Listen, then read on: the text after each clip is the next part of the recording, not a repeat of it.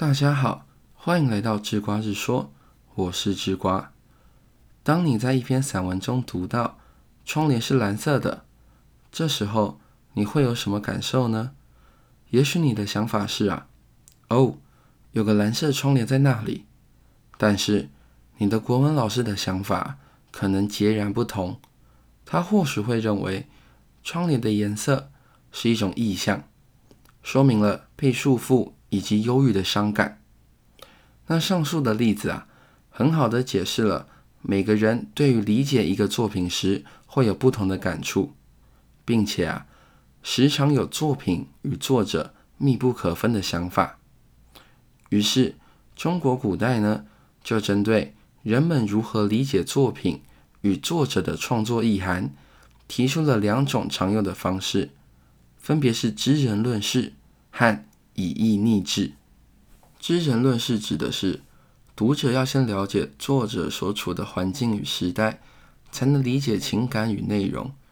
就像啊，要解释上述蓝色窗帘的意思，就要先了解作者，不是主角，是那个时期的经历与行为。也许作者啊创作文章的时候，刚到地中海去旅游了，那么蓝色的装潢啊。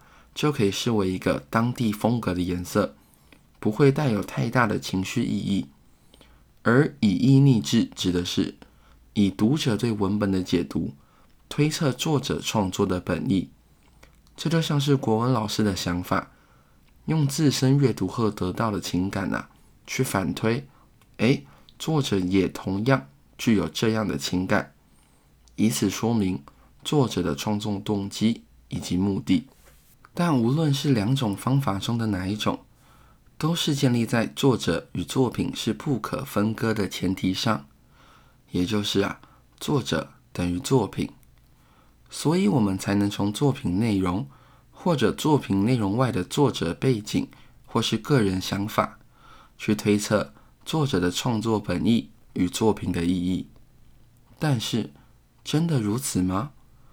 我们对于作品的解读啊。为什么要停留在作者赋予作品的意义这个层面上呢？作品是作者将体验生活后的想法转化出来的文字。如果要借由文字去推想作者的想法，那就不免沦于一种猜测。就像啊，作者想表达出来的数字是二，但背后的计算一定是你认为的一加一吗？有没有可能是二加零，甚至是三加负一呢？于是我们便不得不提出“作者已死”的概念，对于作者与作品是否有必然的关系产生质疑。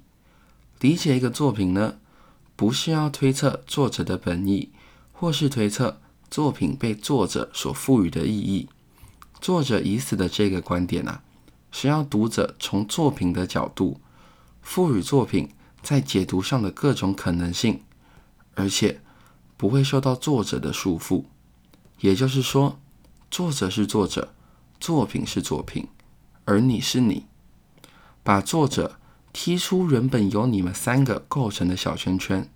从现在开始，重要的只有你跟作品之间的互动。阅读一个作品，我们可以透过读者的身份。以不同的观点呢，说明作品的内容，不需要将作者的意涵视为一个权威加以说明，因为啊，作者意涵也只是诸多观点当中的其中一个观点而已。于是，我们可以用生理学的角度观看李白《静夜思》中的“床前明月光，疑是地上霜”。哎，究竟是不是李白近视啊？同样的。我们也能从考古学的立场去描绘这首诗中李白所谓的“床”，究竟指的是睡铺，还是指水井？所以啊，对于作品的诠释，并不需要从作者怎么想出发，而是要从我们可以从什么角度合理地观看作品，合理地诠释作品出发。